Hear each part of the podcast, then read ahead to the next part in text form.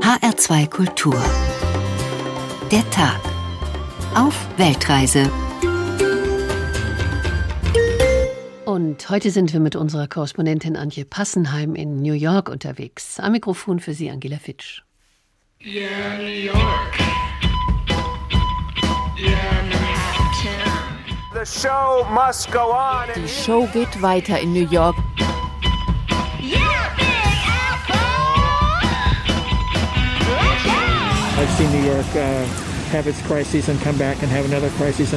Ich habe erlebt, wie New York eine Krise hatte, zurückgekommen ist, wieder eine Krise hatte, wieder zurückgekommen ist. Most of us are looking forward to just getting our city back. Die meisten von uns freuen sich einfach darauf, ihre Stadt wieder zu haben. Full of people. Voller Menschen, die tun können, was sie wollen, die sich nicht anstellen oder registrieren müssen.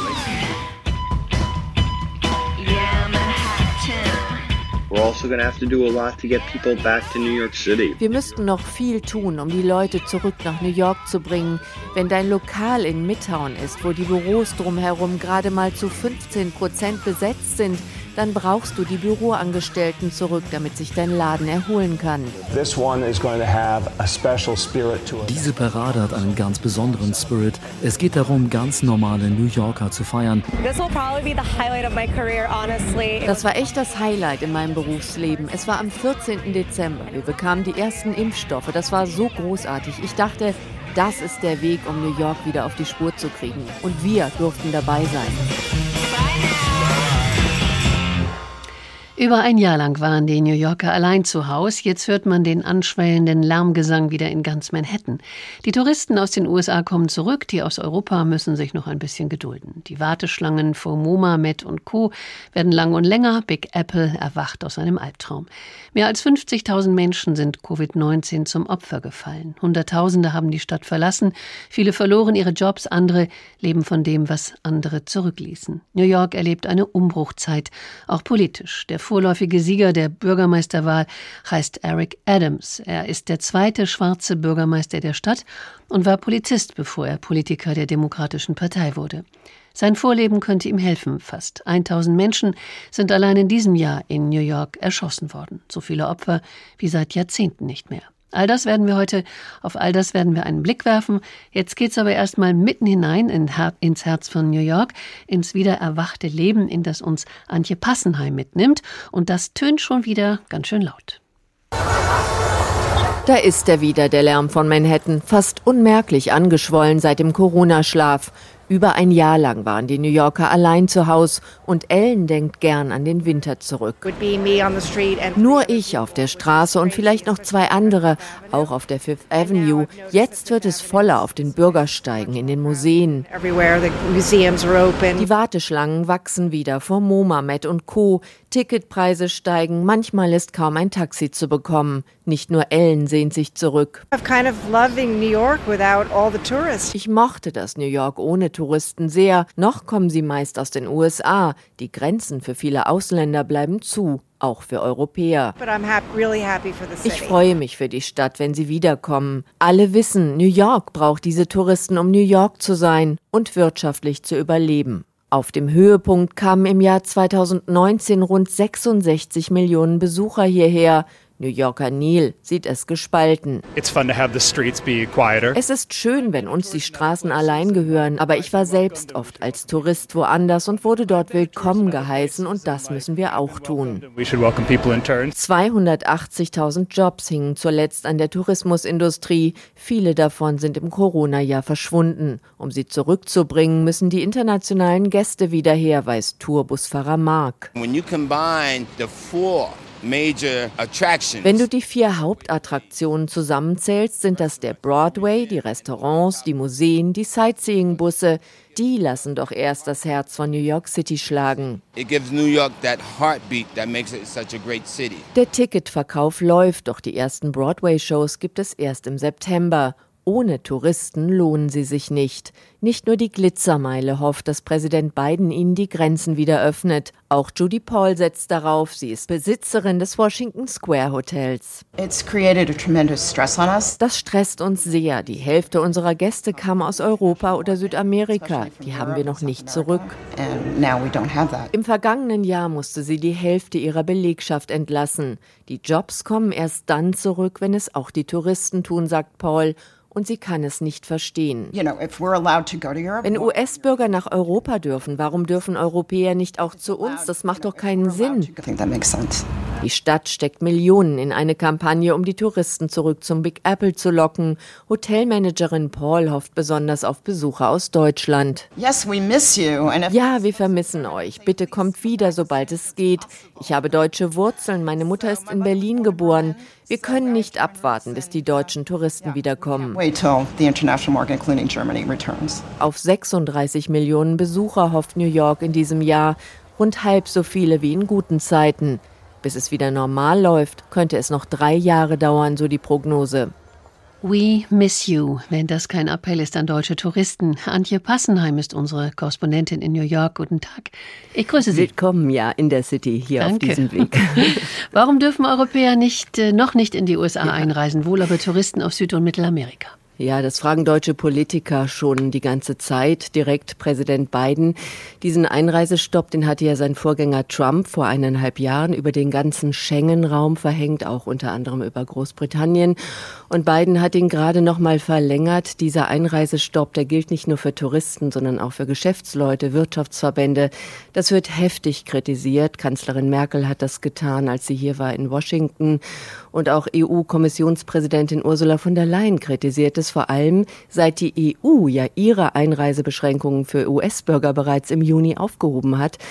Da gibt es eine große Frustration, weil das äh, nicht dem Prinzip der Gegenseitigkeit entspricht. Doch Biden bleibt erstmal hart. Er hat ein Wahlversprechen gegeben, und zwar ordentlich mit der Pandemie umzugehen. Und er hat hier gerade große Sorgen, weil sich so viele Leute gegen die Impfung sperren, viele Republikaner gegen die Impfung sperren. Gleichzeitig verbreitet sich die Delta-Variante gewaltig, wird bereits für mindestens 80 Prozent aller Infektionen hier verantwortlich gemacht. Aber es scheint sich was zu bewegen, nämlich in Richtung Lockerung. Es arbeitet angeblich eine Arbeitsgruppe im Weißen Haus an einem neuen System. Und demnach könnten komplett geimpfte Personen auch aus Deutschland vielleicht schon bald wieder ohne Sondergenehmigung in die USA einreisen dürfen. Aber es gibt noch keinen Zeitplan. Die Pandemie hat die Stadt sehr schwer getroffen. Eine Stadt, von der es immer heißt, sie schlafe nie. Gespenstische Stille, auch am sonst so hektischen Times Square. Konnten Sie dieser Stille so ein bisschen was abgewinnen oder war das eher eine bedrückende Atmosphäre? Da müssen wir unterscheiden, wenn wir jetzt von der Zeit reden, in der diese Stadt auf der traurigen Hochphase der Pandemie war, in der wirklichen Apokalypse, die Zehntausende Menschen getötet hat, dann war das mehr als bedrückend. Es hat viele New Yorker regelrecht traumatisiert. Die sind bis heute nicht aus ihrem psychischen Lockdown rausgekommen. Es sind ganze Hilfstrupps von Freunden unterwegs, auch äh, in meinem Bekanntenkreis von, äh, wo die Menschen wieder rausgeholt werden müssen, um Vertrauen zu bekommen, sich wieder unter Menschen zu bewegen. Psychologen sind ausgebucht deshalb. Wenn wir aber über die Zeit nach dieser ersten ganz, ganz schlimmen Phase reden, also vor gut einem Jahr fing es an, äh, anders zu werden, dann muss ich sagen, New York allein zu Hause, das fühlt sich für viele Privatleute hier richtig gut aus. Und viele sind traurig darüber, dass diese Ruhe jetzt langsam vorbei ist. Die Stadt wurde auch zu einem frühen Epizentrum der Corona-Krise. Sie haben es gerade schon angesprochen und auch zum Schauplatz eben wirklich erschütternder Bilder von provisorischen Lazaretten oder von Kühllastern vor Krankenhäusern, in die dann Leichname verfrachtet wurden. Zehntausende New Yorker sind gestorben. Warum hat es die Stadt eigentlich so heftig erwischt? Diese Stadt war ja eine der ersten unter den angegriffenen, unter den angegriffenen Städten, als alle noch nichts richtig über das Coronavirus wussten und das Virus ja auch zum Teil noch gar nicht so ernst genommen haben, ganz am Anfang. Das ist natürlich eine perfekte Angriffsfläche in einer Metropole von achteinhalb Millionen Menschen, die hier wirklich auf engstem Raum zusammenarbeiten, sich in U-Bahnen quetschen, in Bürotürme, in Aufzüge und die schon unter normalen Umständen auf den Bürgersteigen Aussteigen in den Läden, in den Bars nach Luft gerungen haben, manchmal weil es so eng ist. Und das und die Unwissenheit haben es dem Virus hier natürlich leicht gemacht. Am Anfang, New York hat daraus gelernt, wahnsinnig aufgeholt, auch wenn Gouverneur Cuomo und äh, Bürgermeister de Blasio für vieles kritisiert werden, was schiefgelaufen ist am Anfang. Sie haben New York zum Vorbild gemacht und die Menschen hier sind im Großen und Ganzen sehr vorbildlich umgegangen mit der Pandemie und 70 Prozent der New Yorker sind inzwischen voll geimpft. New York wird die erste Stadt in den USA sein, die künftig einen Impfnachweis auch verlangt, wenn sie ins Restaurant wollen, in eine Theatervorstellung oder ins Fitnesscenter. Die Leute machen das großteils mit, ohne zu murren. Sie pflegen das Image. Wir sind die widerstandsfähigen New Yorker. Wir haben alle Krisen überlebt. Wir schaffen auch diese. Klasse. 450.000 Menschen haben aber immerhin die Stadt verlassen. Äh, Einige werden vielleicht auch zurückgekehrt sein. Waren es dann eigentlich überwiegend die reichen New Yorker, die dann ihre Häuser in den Hamptons äh, aufgesucht haben, um sich vor der Pandemie zu schützen? Oder auch die Armen? Ja, zum, zum einen sind das die Reicheren, die ohnehin ihr Häuschen da draußen hatten oder vielleicht sogar mehrere und die durchs Homeoffice komplett da bleiben konnten. Zum anderen sind es viele, die ihre Jobs verloren haben, die durch die Pandemie verloren haben, Künstler, Restaurantmitarbeiter und so weiter, die sich diese Stadt einfach nicht mehr leisten konnten, selbst mit der Corona-Stütze vom Staat. Und dann gibt's noch eine dritte Gruppe und das sind Menschen, die durch die Pandemie ihre Werte neu gesetzt haben und die sagen, bin ich eigentlich verrückt, mich die ganze Zeit hier durch dieses teure Getriebe völlig hetzen zu lassen, wenn ich woanders vielleicht sogar mit meiner Familie viel entspannter leben kann. Das ist mir das nicht mehr wert. Das ist eine richtige Bewegung auch. Und äh, zeitweise stand wirklich in der, in der Anfangszeit gefühlt an jeder Straßenecke mindestens ein Umzugswagen pro Tag. Jetzt kommen die Wagen aber schon immer häufiger wieder und zwar mit neuen Mietern von draußen. Ein New Yorker durch und durch ist Paul Auster. 2017 kam sein letzter Roman 4321 heraus, ein absolutes Meisterwerk auf knapp 1000 Seiten. Man muss sich sehr konzentrieren, wenn man das liest. Im Mittelpunkt steht Archibald Ferguson, so der Name seines Protagonisten, und darin beschreibt Auster das Leben von Ferguson in vier Variationen, wie es war und wie es hätte gewesen sein können. Mal quält Archie sich, mal saust er altklug durch die Krisen und mal bleiben seine Mutter und sein Vater verheiratet, mal sind sie dann geschieden und manchmal neu liiert, mal haben sie Geld, mal keins, äh, mal liebt Ferguson Amy und sie ihn und mal ist er politisch ganz, ganz wach, ist mittendrin in der Studentenrevolte, den Rassenunruhen, den Protesten gegen den Vietnamkrieg. Hören Sie mal.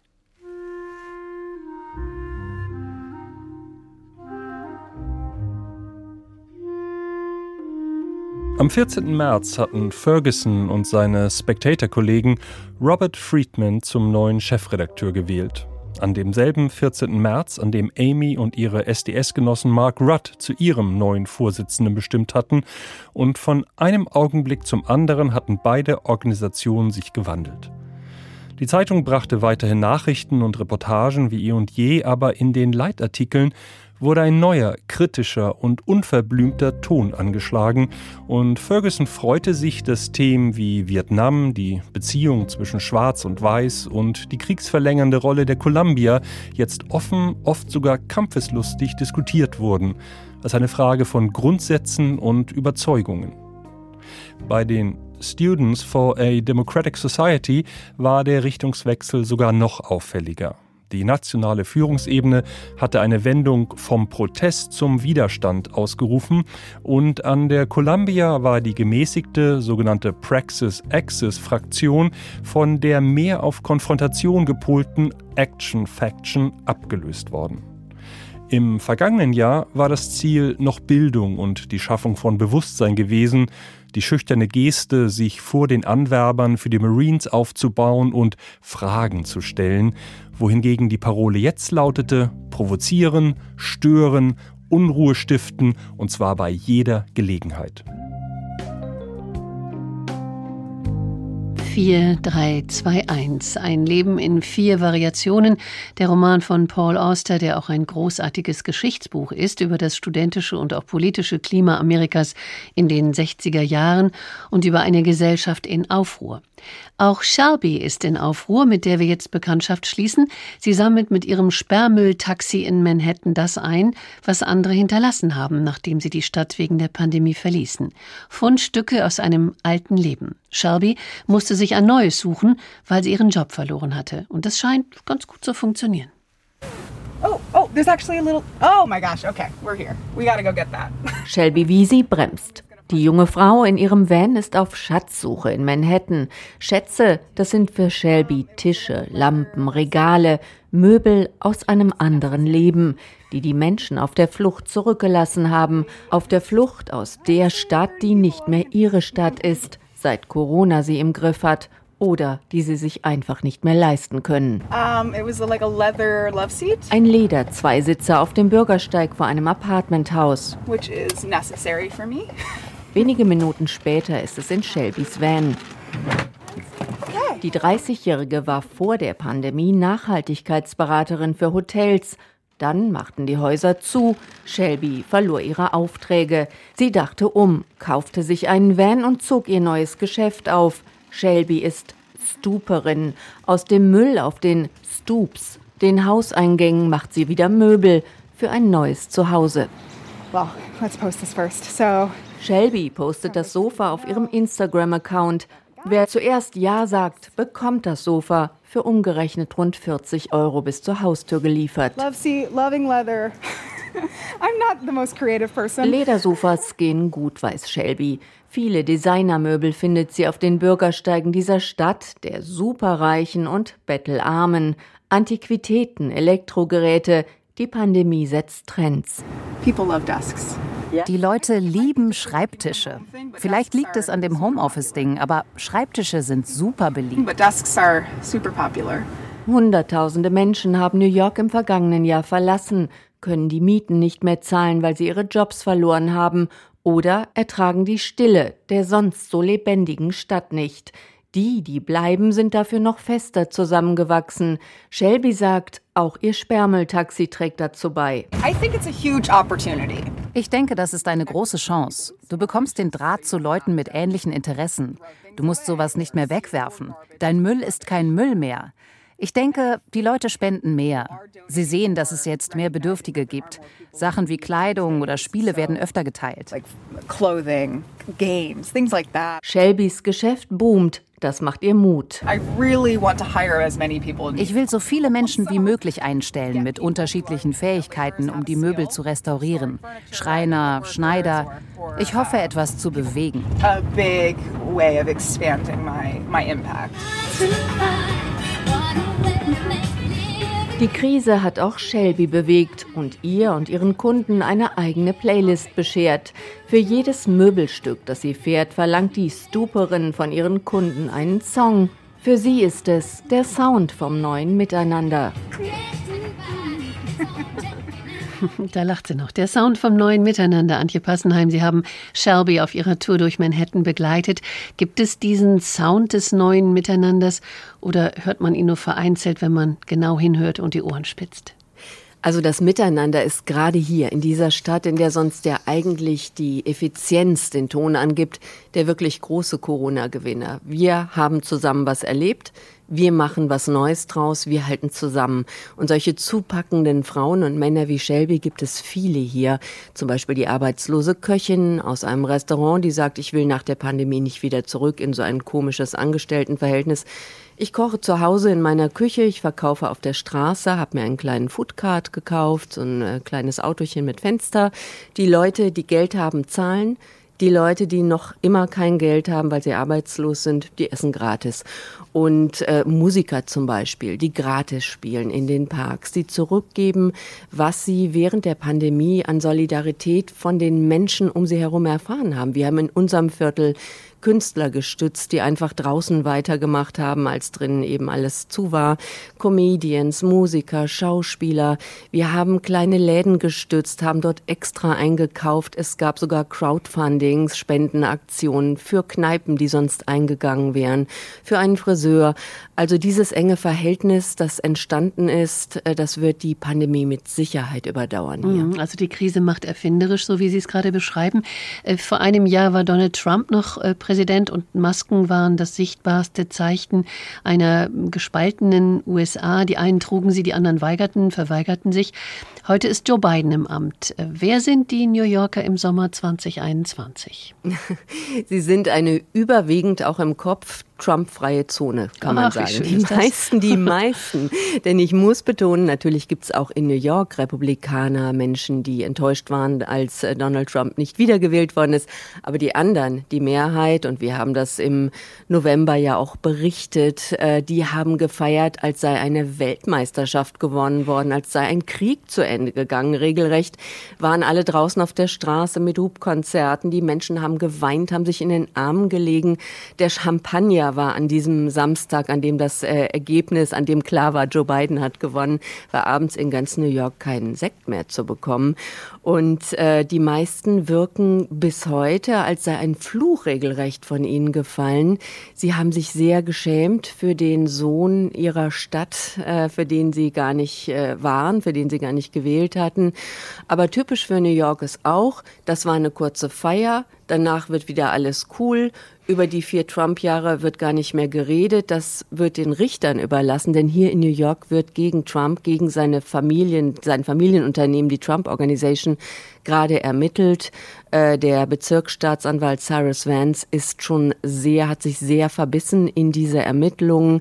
Er will den Ex-Präsidenten überführen, sein Unternehmen des Betrugs, der Steuerhinterziehung zum Beispiel.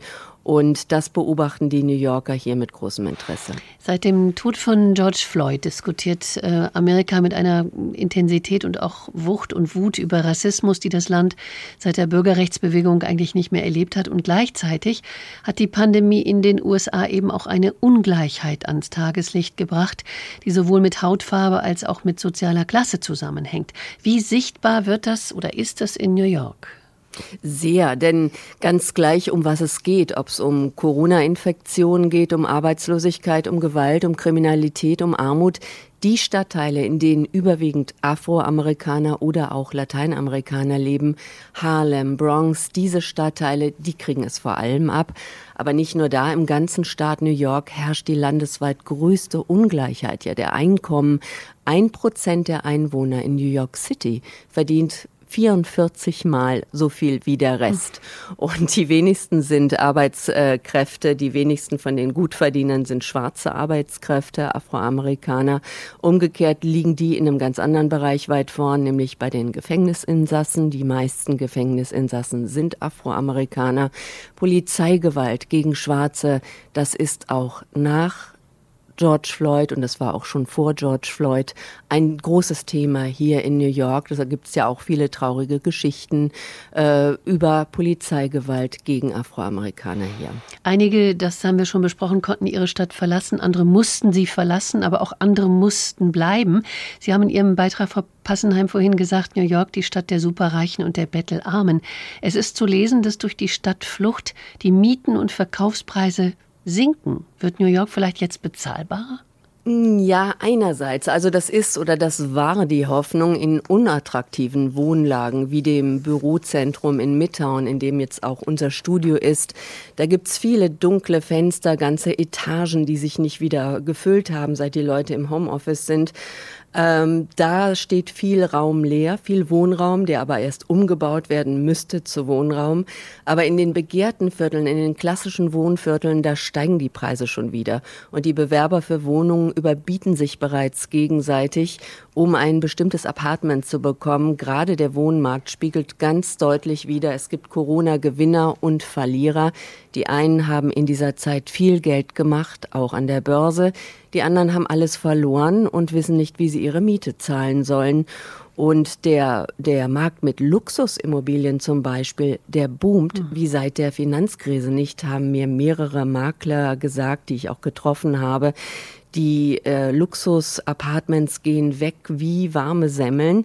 Ähm, Im Schnitt 30 Wohnungen pro Woche, hat ein Makler mir gesagt, verkauft bei einem Minimumwert von 4 Millionen Dollar. Wahnsinn. Ich war übrigens letztens, das nur noch ganz kurz, in einem, der, in dem teuersten Apartment, das gerade in New York auf dem Markt ist. Ähm, das kostet schlappe 170 Millionen Dollar etwa. Es gibt noch keinen Käufer, es ist noch zu haben.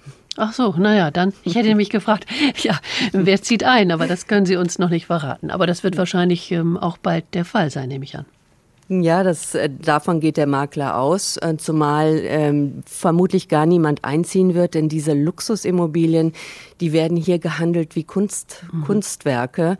Die werden gekauft von irgendwelchen reichen Menschen aus aller Welt und äh, die stehen leer und werden dann nach ein paar Jahren für mehr Geld weiterverkauft. 4321 ist ein großartiger Roman von Paul Auster, selbst 1947 in New York geboren. Darin schildert er das Leben in vier Variationen von Archie Ferguson, der auch an der Columbia University in New York studiert.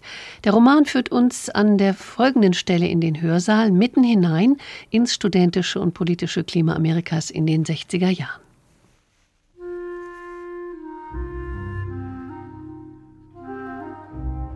Eine Woche nachdem Rudd den Vorsitz übernommen hatte, kam Colonel Paul B. Ext, Leiter des New Yorker Hauptquartiers der Einberufungsbehörde, auf den Columbia Campus, um in der Earl Hall einen Vortrag über kürzlich erlassene Änderungen in den Gesetzen zur Wehrpflicht zu halten.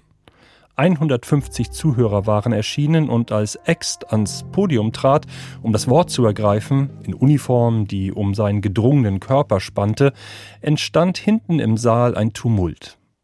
Mehrere Studenten in Militärkleidung begannen eine Pfeifen- und Trommelnversion des Yankee Doodle Dandy zu spielen, während andere mit Spielzeugwaffen herumfuchtelten.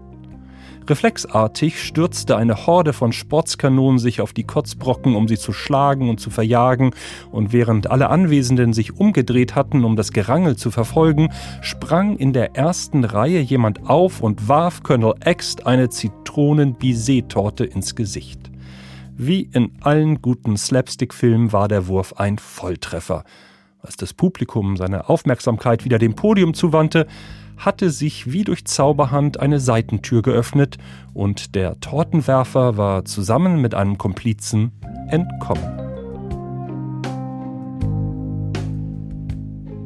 4321. Paul Austers grandioser Roman.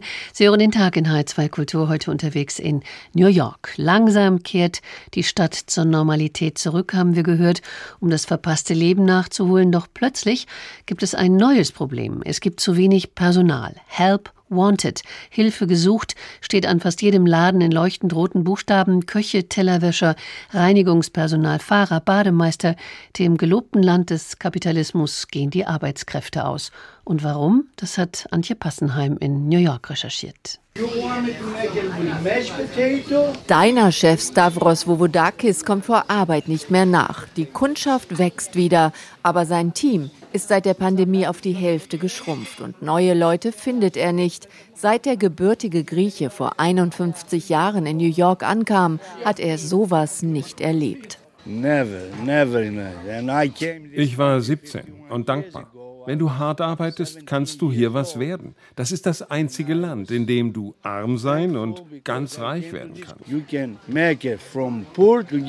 Doch nicht mehr um jeden Preis. Der alte Mann zeigt aus dem Fenster. Bei seinen Nachbarn in Midtown wimmelt es von Schildern. Help wanted, dringend gesucht, Kellner, Hostessen, Köche. Keiner will die Jobs. Schuld sei die Regierung, die dicke Arbeitslosenhilfe während der Corona-Krise zahlte und das bis September weiter tue. Sie sind verwöhnt. Mit den zusätzlichen 300 Dollar wöchentlich brauchen sie nicht zu arbeiten. Das ist unfair für die Geschäftsleute. Dabei zahlten sie in New York schon lange 15 Dollar Mindestlohn. Doch was viele Jobber noch vor der Pandemie geschluckt haben, nehmen sie nun nicht mehr hin, sagt Ökonom Alan Detmeister von der Schweizer Bank UBS. Wage growth in the leisure and hospitality. In der Gastrobranche, wo die niedrigsten Löhne gezahlt werden, gab es in den letzten drei Monaten teils Steigerungen von 60 Prozent. Was Gewerkschaften über Jahrzehnte nicht geschafft haben, könnte nun die Pandemie besorgen, meint Daniel Zhao von der Plattform Glassdoor, die Unternehmen bewertet. Diese Steigerungen sind interessant, weil sie signalisieren, dass die Geschäftswelt langfristige Strategien sucht, um Mitarbeiter zu ködern. Gabby Nam versteht das. Mit 19 begann sie in der Küche eines Taco-Lokals. Seitdem schlug sie sich als Köchin durch. Du verdienst wenig, du arbeitest rund um die Uhr, du kommst nicht dazu, darüber nachzudenken, was du anders machen könntest und du hast zu wenig Geld, um dir was eigenes aufzubauen. and like not getting paid much to like so you can't like start something. Es ist ein Hamsterrad. Du bist darin gefangen, sagt Gabby.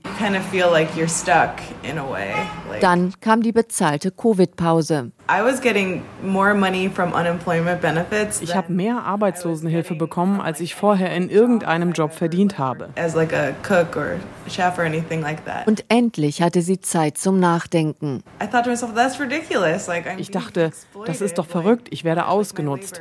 Ich muss jetzt mal neu bewerten, was ich tatsächlich will und wie ich für mich selber weiterkomme. how I would do things on my own. Mit ihrem Mann eröffnete sie ein Pop-up-Restaurant. Zweimal die Woche gibt es philippinische Küche im Sweet Angel Babies. Gekocht wird zu Hause, verkauft unter freiem Himmel.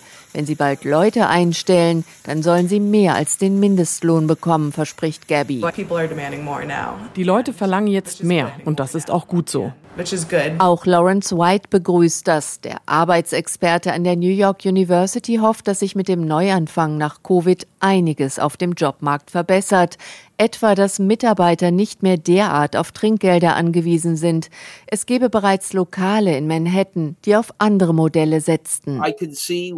Da könnte die Pandemie nachgeholfen haben, damit umgedacht wird. Die Arbeiterrevolution sieht White trotzdem nicht. Die Gaststättenbranche erhole sich jetzt gerade rapide und sie stellt in New York mit gut 300.000 Jobs fast 8 Prozent der Arbeitskräfte.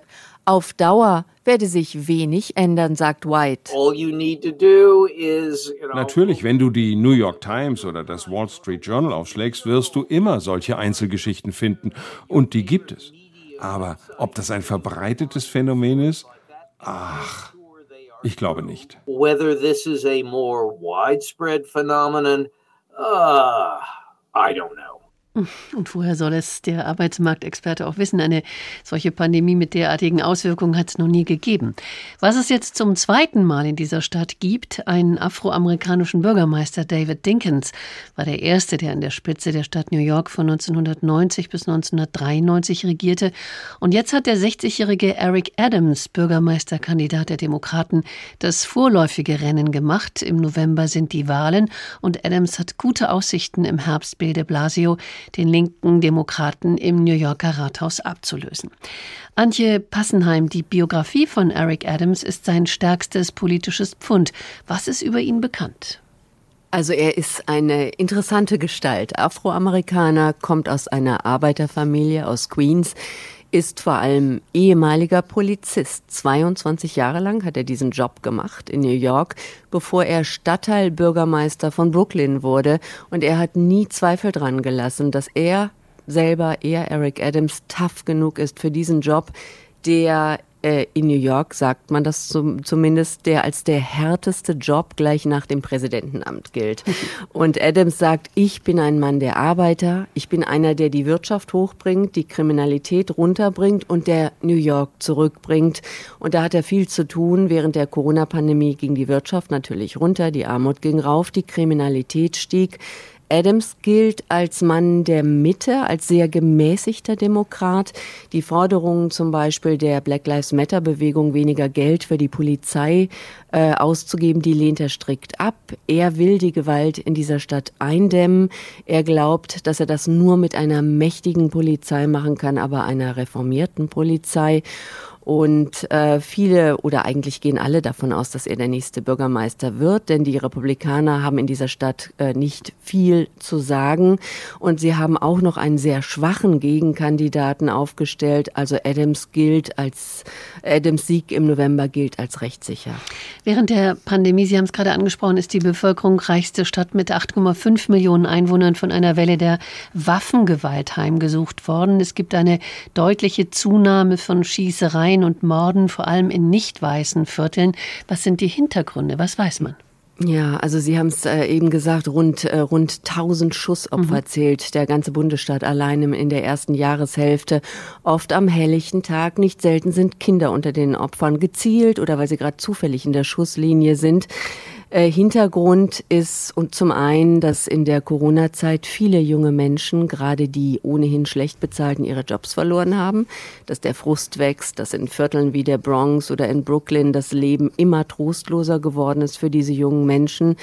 Viele Häftlinge sind in der Corona-Zeit aus den New Yorker Gefängnissen entlassen worden und die werden hier nicht von Sozialarbeitern begleitet wie in Deutschland. Die landen auf der Straße und damit auch gleich wieder in ihren alten Cliquen oder Gangs.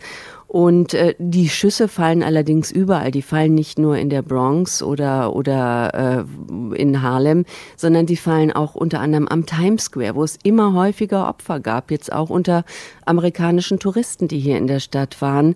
Es ist einfach äh, ja durch die durch die äh, Armut, durch die Situation nach der Corona-Pandemie trostlos geworden, vieles außer Rand und Band, obwohl New York die schärfsten Waffengesetze des Landes hat. Aber es gelangen immer noch viele Waffen rein hier in den Bundesstaat. Und deshalb hat New York den Notstand ausgerufen ähm, und hat gesagt, dieser Katastrophennotfall, den wir ausgerufen haben, der macht es vor allem möglich, Geld zu investieren, Geld einzuplanen um zu verhindern, dass diese Waffen sich immer weiter in unserem Bundesstaat ausbreiten. Ist das tatsächlich auch eine Sache, die den Bundesstaat äh, New York betrifft oder betrifft das in erster Linie die Stadt? Es betrifft den gesamten Bundesstaat, aber es betrifft natürlich äh, ähm, anteilmäßig am häufigsten die Stadt New York. Und New York will einen Beauftragten ernennen, der eine Schnittstelle ist zwischen Sozialdiensten, Gefängnisanstalten, der Polizei. Und New York will, der Bundesstaat New York will äh, allein fast 80 Millionen Dollar investieren, um jungen Leuten wieder in Jobs zu verhelfen. Donald Trump, der sprach von Covid-19 als China-Virus und nun mehren sich auch die Attacken, ist in den Zeitungen zu lesen auf chinesischstämmige Menschen. Es gibt ein neues Gesetz, äh, das schneller und leichter äh, jetzt Einhalt gebieten soll. Was wissen Sie über die Vorfälle und über das Gesetz? Also New York ist Heimat für Millionen von US-Bürgern, die ihre Wurzeln in Asien haben. 16 Prozent der New Yorker, äh, New York City, an vielen Orten in Chinatown oder in anderen Vierteln, in denen viele asiatischstämmige Amerikaner leben, herrscht große Angst seit der Corona-Pandemie, seit diesen äh, Verbalattacken auch von Präsident Trump, werden sie zunehmend zu Opfern von Gewalt. Die Zahl der Vorfälle hat sich laut Polizei vergangenes Jahr fast verzehnfacht.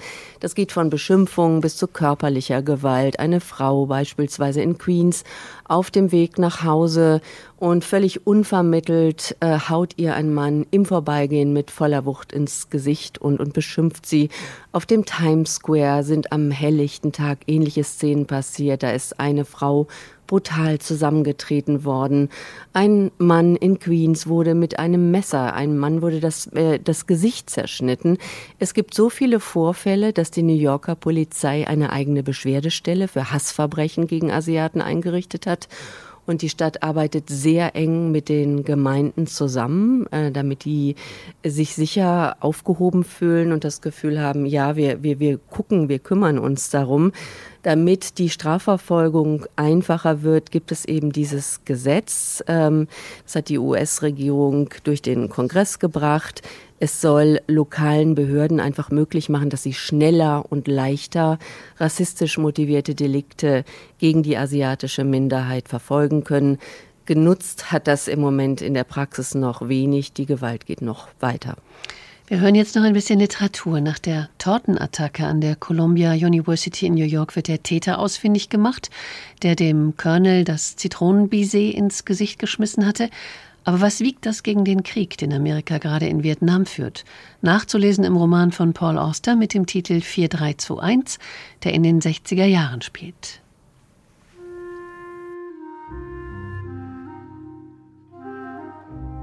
Abends erzählte Amy Ferguson, der Tortenattentäter sei ein aus Berkeley eingeflogener SDSler gewesen und der Komplize kein anderer als Mark Rudd selbst. Ferguson amüsierte sich köstlich. Pech für den Colonel, dachte er, aber es war kein Schaden entstanden, schon gar nicht angesichts des Riesenschadens, den der Krieg anrichtete, und wie raffiniert war der Spaß eingefädelt worden. Die Praxis Access Leute hätten nicht im Traum daran gedacht, so eine Nummer abzuziehen. Zu frivol, aber die Action Faction hatte offensichtlich kein Problem damit, ihre politischen Anliegen auch unter Einsatz von unernsten Mitteln rüberzubringen. Die Verwaltung schäumte natürlich vor Wut und kündigte an, den Unruhestifter gerichtlich zu belangen, falls sich herausstellte, dass er kein Columbia-Student war und ihn andernfalls zu suspendieren. Doch schon eine Woche später sah die Universität sich mit einer noch ernsteren Herausforderung als Zitronen-Bisee-Torten konfrontiert und die Schuldigen wurden niemals ermittelt. 4, 3, 2, 1. Vier Variationen eines Lebens. Im Mittelpunkt steht das Leben von Archie Ferguson, der Amy liebt und sie ihn, zumindest in einem Teil der Geschichte. Wie gesagt, ein sehr empfehlenswerter Roman. Der Tag in H2 Kultur heute unterwegs in New York, das langsam wieder erwacht, wie wir heute schon gehört haben. Auf der Westseite von Manhattan haben die Modedesignerin Diane von Fürstenberg und ihr Mann Barry Diller, der Internetunternehmer, ein spektakuläres Projekt geschaffen, Little Island, eine kleine Insel im Hudson River, die nun auf riesigen tulpenförmigen Betonstelzen steht, die unterschiedlich hoch sind und das Gelände wellenförmig machen. Wir machen uns mal auf mit Antje Passenheim auf die kleine Insel, um von hier aus auf die Skyline Manhattans zu schauen. So klingt sie, die Diva auf weißen Stilettos, die über dem Hudson schwebt. Michael Wiggins ist hin und weg. You know, you. Du hörst den Wind, du siehst das Wasser, du bist nah an der Stadt und bist im Park mit anderen. Wiggins ist Mitarbeiter auf Little Island, der kleinen Kunstinsel vor der Westseite Manhattans. Die Klänge entstehen durch kleine Tasten am Boden, made in Germany. What's exciting about Little Island is that this is these are angles. for- Das Aufregende hier sind die Perspektiven auf die Stadt, die du niemals vorher hattest. Der Überblick von 30 Metern über der Wasseroberfläche. Du siehst die Freiheitsstatue, du siehst die Küste von New Jersey und auf diese Stadt, wie du es niemals vorher getan hast. Ein Stück Dubai vor Manhattan, gewachsen aus Dutzenden weißen Betonstelen, deren Form an Tulpen erinnert. Durch ihre unterschiedliche Höhe entsteht eine große Gartenlandschaft auf der Fläche eines Fußballfelds. Landschaftsgärtnerin Sinje Nielsen hat sie konzipiert. One concept that sort of holds it together Das Konzept, das alles zusammenhält, ging von einem schwimmenden Blatt auf dem Wasser aus. Als es Konturen annahm, habe ich überlegt, wie kann ich es darauf schön gestalten. Parkbesucher lassen sich berieseln von Ranken, Bäumen, Sträuchern und Rasenflächen, wandeln über Holzstege und Treppen zwischen Licht und Dunkel, Wärme und Frische. Jede Ecke hat ein bestimmtes Mikroklima. Ich wollte nicht, dass es aussieht wie Disneyland. Eine Idee hier und eine andere da. Ein Blumenband zieht sich als Konstante hindurch. Ihre Lieblingsstellen werden sich mit den Jahreszeiten verschieben, verrät die Schöpferin. I, right at this very moment, I love the. Heute liebe ich den weißen Garten und nächsten Monat vielleicht den roten. In a month, I'm going to love the red garden. Die ersten Besucherinnen lieben sie alle. Es ist wunderschön, wie eine Skulptur, sagt eine Frau. Ein großes Geschenk an New York. Wir sind dankbar. 260 Millionen Dollar hat dieses Geschenk gekostet und gespendet hat es Modeschöpferin Diane von Fürstenberg mit ihrem Mann, dem Medienmogul Barry Diller. Mit ihrer Familienstiftung haben sich die beiden schon für den Hochpark Highline gleich um die Ecke engagiert, auf den Trassen einer ehemaligen Bahnlinie. Auf Little Island sollen in einem kleinen Amphitheater Open-Air-Konzerte und andere Veranstaltungen stattfinden. Rund 700 Menschen haben Platz. Mitarbeiter Wiggins mag es lieber privater. I do love the tiny performance Ich mag die kleine Fläche namens The Glade. Du kannst dort was Kleines vorführen, du kannst Sonnenbaden oder Yoga machen. Nicht jeder Anwohner gegenüber dem Pier in Chelsea ist so begeistert. Kritiker fürchten, die Bauweise des Kunstparks könnte Wasserlebewesen schaden. Wiggins schlägt ihnen vor, sich selbst ein Bild zu machen. Schließlich sei der Park ein großer Trost zur Belohnung nach der Corona-Zeit.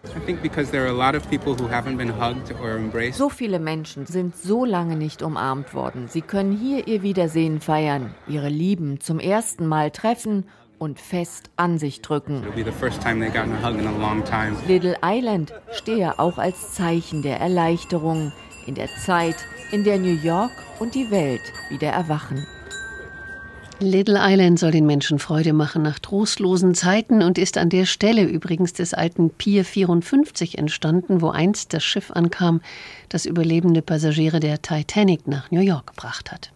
Big Apple hat schon viele schwere Zeiten erlebt, die Finanzkrise 2008, die Terroranschläge von 9-11 im Jahr 2001, jetzt die Pandemie. New York war schon immer das Versprechen eines unendlichen Traums gewesen, in dem eben Wünsche wahr werden. Manche sehen in der Krise eben jetzt eine Chance, wie wir von Ihnen, Antje Passenheim, gehört haben, um Utopien auch einer neuen Stadt zu entwerfen. Vor 50 Jahren zog die kreative Szene in die Fabrik Lofts in Soho. Könnten bald leerstehende Bürotürme vielleicht den kreativen Unterschlupf gewährleisten? Das könnte passieren. Es ist bereits Gesprächsthema in der Stadt seit dem vergangenen Sommer. Wie gesagt, es gibt ganz viele leerstehende Großraumbüroflächen. 30 Prozent sind erst wieder gefüllt hier in Midtown Manhattan, in, wo auch unser Studio ist, wo ich auch gerade sitze. Ganze Etagen stehen leer. Die Mietpreise purzeln. Das könnte der etwas abgewetzten Betonwüste Wüste Midtown Manhattan einen, einen wirklich neuen Anstrich geben ist aber noch nicht erkennbar im Moment. Sie haben heute auch darüber berichtet, dass die Theater am Broadway im September wieder öffnen. Also das heißt, die dunkelsten Momente der Pandemie dürften überstanden sein. Das Leben kehrt langsam zurück.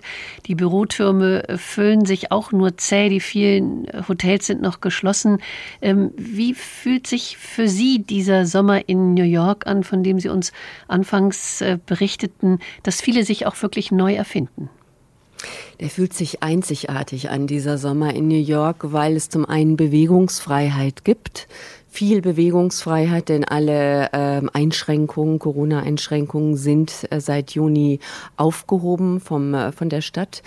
Ähm, auch äh, ungeachtet dessen, dass die, die, die Delta-Variante hier mhm. mächtig um sich greift. Aber es fühlt sich großartig an. Einerseits, wie gesagt, viel Freiraum, viele Möglichkeiten. Die Kultur legt wieder los. Es, es passiert in der Stadt viel mehr öffentliche Kunst auch seit der Pandemie. Ob es Pop-up-Galerien sind auf der Lower East Side oder kostenlose Ausstellungen, wie zum Beispiel ein Meer von Zitronen, Citrovia in Midtown Manhattan. Da können da können Sie sich in einem Meer von Zitronen ahlen und darin rumspazieren, Zitronen aller Formen und Arten. Ähm, es gibt viele Pop-up-Parks, Parks, die mal eben entstehen, die irgendwann wieder weg sind. Hoffentlich bekommen die Besucher aus Deutschland noch viele davon mit, wenn sie wieder herkommen dürfen, etwa vor dem Lincoln Center. Eine Liegelandschaft auf Kunstrasen und Solisten der Metropolitan Opera stehen da manchmal und berieseln die Leute, die sich da in diese Grassessel legen. Und das sind wirklich Lieblingsplätze, neue Lieblingsplätze, die entstehen. Es ist toll. Es entstehen allerdings auch neue Diskussionen, zum Beispiel auch am Broadway, der ja im September wieder öffnet. Da gibt es die große Besetzungsdiskussion gegen das äh, sogenannte Whitewashing, nämlich die Besetzungspraxis, bei der nicht weiße Charaktere mit weißen Schauspielern auch besetzt werden. Und die, die Bewegung geht dahin, und dafür gab es auch schon viele ähm, Demonstrationen, dass die Rollenverteilung am Broadway auch besser verteilt wird, dass Minderheiten mehr repräsentiert werden, denn es gilt immer noch, der Broadway besteht aus 41 Theatern, alle in Besitz und alle unter der Leitung von Weißen. Also mhm. da, bege da begeht eine Bewegung, äh, beginnt durch Corona und ähm, der Weg geht dahin, das zu verändern. Wenn wir denn mal wieder nach New York reisen können, dann äh, sollten wir neben, nehme ich mal an, Little Island äh, auch nicht die von Ihnen erwähnte Highline verpassen, die in dem Beitrag gerade eben auch vorgekommen ist. Das ist so eine ausrangierte Hochbahntrasse, die zu einem Park umgewandelt worden ist und auch zu den Touristenattraktionen gehört. Aber ja, haben Sie einen Lieblingsort, den Sie uns verraten würden? Ja, und das wird schon wahrscheinlich langweilig, wer mich schon mal Mhm. gehört hat. Es ist immer wieder mein Weg zur Arbeit, mein Weg zum Studio. Es ist und bleibt der Central Park, der nämlich zu jeder Jahreszeit, zu jedem Tag, zu jeder Tageszeit sein Gesicht verändert, jedes Mal ein echtes New York-Erlebnis ist. Klangbäder, Eindrücke von unterschiedlichen Musikern, Künstlern, Menschen. Und es gibt dort auch ganz ruhige Orte, die ich natürlich nicht verrate, weil die ruhig bleiben sollen. Aber was äh, fast genauso toll ist, ist der Hudson River Park, nämlich an der Westseite Manhattans. Ein langer Fahrradweg, der sich um die ganze Insel zieht. Und den entlang zu fahren mit dem Fahrrad, da kann man sich wirklich auch gut trauen, weil das ein richtiger Fahrradweg ist, ein abgegrenzter. Und da kann man am Wasser bis zur Südspitze von Manhattan radeln und noch weiter rum, wenn man möchte. Und kommt eben vorbei an den Piers, über die Mhm. wir gerade schon geredet haben, an vielen Liegewesen und vielen anderen schönen Dingen. Also eine Radtour durch New York kann ich mir richtig gut vorstellen, hätte ich mir aber wahrscheinlich nicht zugetraut, wenn Sie das nicht gerade angesprochen hätten. Ähm, ich habe überlegt, äh, wenn Sie an diesem Central Park äh, vorbeigehen oder ihn durchqueren, dann wird es vermutlich so sein, dass Sie immer zu spät zur Arbeit kommen, was wir, was wir nicht wissen. Aber äh, wie bewegen Sie sich dahin? Was ist mit der Subway? Die Lebensader in New York hat es zwischenzeitlich ja auch mächtig getroffen. Wegen Corona wurden ja einige Linien äh, stillgelegt oder sollten wegfallen. Äh, können wir wieder einsteigen? Ja, ja, das geht. Die Subway fährt wieder, die U-Bahn fährt wieder die ganze Nacht durch. Die U-Bahn fährt allerdings äh, in einem, mit einem eingeschränkteren Fahrplan inzwischen, weil so wenig Menschen sie nutzen, weil viele Menschen während der Pandemie gelernt haben, sich überirdisch zu bewegen, per Fähre, per Fahrrad, zu Fuß und so weiter. Die Verkehrsbetriebe haben sogar die Ticketraten in diesem Jahr nicht erhöht, um die Fahrgäste wieder zu locken und um ihnen auch Danke zu sagen für ihre Treue in Corona-Zeiten. Die kämpfen im Moment so ein bisschen gegen das Image der steigenden Kriminalität. Aber die Stadt hat extra ganz viele Polizisten in allen Stationen eingesetzt, damit sich die Leute sicher fühlen. Gut, dann steigen wir mal zusammen aufs Rad und bewegen uns vielleicht äh, zum Sweet Angel Babies oder wo gehen wir essen heute Abend? Ähm, müssen wir mal schauen, aber ich muss Ihnen sagen, genau heute Morgen, ja, als ich mit dem Fahrrad gefahren bin, bin ich mit dem Fahrrad gestürzt auf einer Oh. Avenue, auf einem Fahrradweg, weil es langsam schon wieder so voll wird, dass wir, wenn Sie kommen, vielleicht besser erstmal äh, im Hudson River Park oder im Central Park trainieren mit dem Fahrradfahren, bevor wir uns auf die Avenue bewegen, weil es dort äh, inzwischen schon wieder so wuselig wird, dass das gar nicht mehr schön ist. Ich hoffe, Sie sind nicht verletzt. Das weiß ich noch nicht. Mal gucken. Oh je, wir drücken die Daumen. Antje Passenheim, es war mir ein ganz großes Vergnügen, durch New York mit Ihnen zu reisen. Ich danke Ihnen ganz herzlich für die Begegnungen, die wir heute äh, durch Sie erleben durften und die vielen Einblicke und Eindrücke, die wir mitnehmen konnten. Ihnen alles, alles Gute. Da ist sie schon weg. Die Sendung ist wie immer nachzuhören in der ARD Audiothek als Podcast über unsere Seite hr2.de oder in der Wiederholung auf HR Info ab 21 Uhr. Morgen reisen wir nach Mittelamerika, nach Mexiko. Mein Name ist Angela Fitsch. Ich wünsche Ihnen einen schönen Abend.